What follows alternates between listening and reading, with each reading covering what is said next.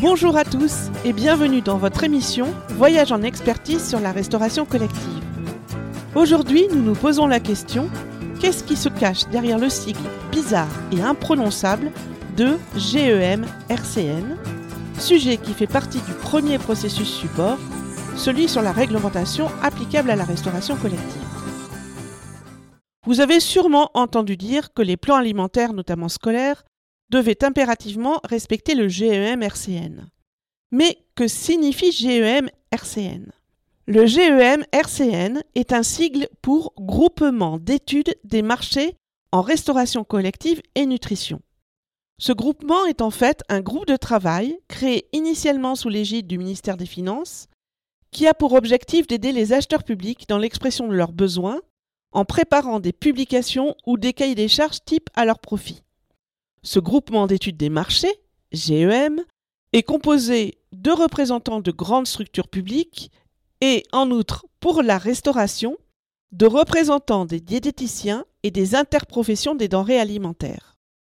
Le GEM RCN a décliné pour la première fois en 1999 un guide pratique concernant la qualité nutritionnelle des repas servis en restauration collective sociale.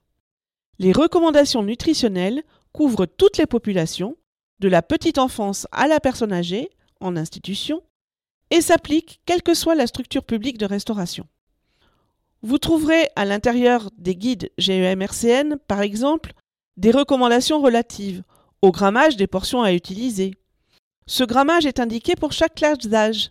Il s'agit de produits prêts à consommer en grammes mis en œuvre dans l'assiette. Par exemple, pour le bœuf braisé, 100 à 120 grammes, ou pour le blanc de poulet, 80 à 100 grammes. Les recommandations vont concerner également l'organisation des menus, qui doit être faite en fonction de la fréquence d'apparition des aliments sur 20 repas successifs, soit 4 semaines de 5 jours, ou encore sur la structure de la journée alimentaire. Par exemple, pour les adultes, la journée alimentaire est composée de 3 repas, petit déjeuner, déjeuner, dîner, et les repas principaux doivent comporter 4 ou 5 composantes. Entrée, viande, poisson, œufs, légumes, fromage ou laitage, fruits cuits, fruits crus, dessert. Par ailleurs, l'eau est la seule boisson recommandée.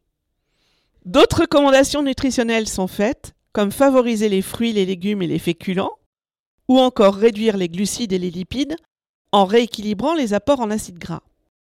Certaines de ces recommandations ont été transcrites par décret en obligation réglementaire pour la restauration scolaire, la restauration des enfants de moins de 6 ans, la restauration sociale et médico-sociale, la restauration des établissements de santé, la restauration universitaire et enfin la restauration pénitentiaire.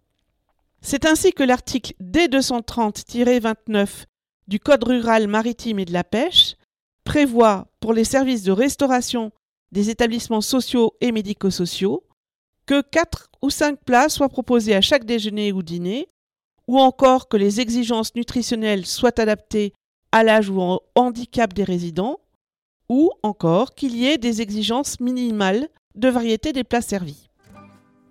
J'espère que cet épisode a répondu à vos attentes, et lors du prochain épisode, nous aborderons le sourcing des denrées, qui fait partie du cinquième processus support, celui des denrées. À bientôt!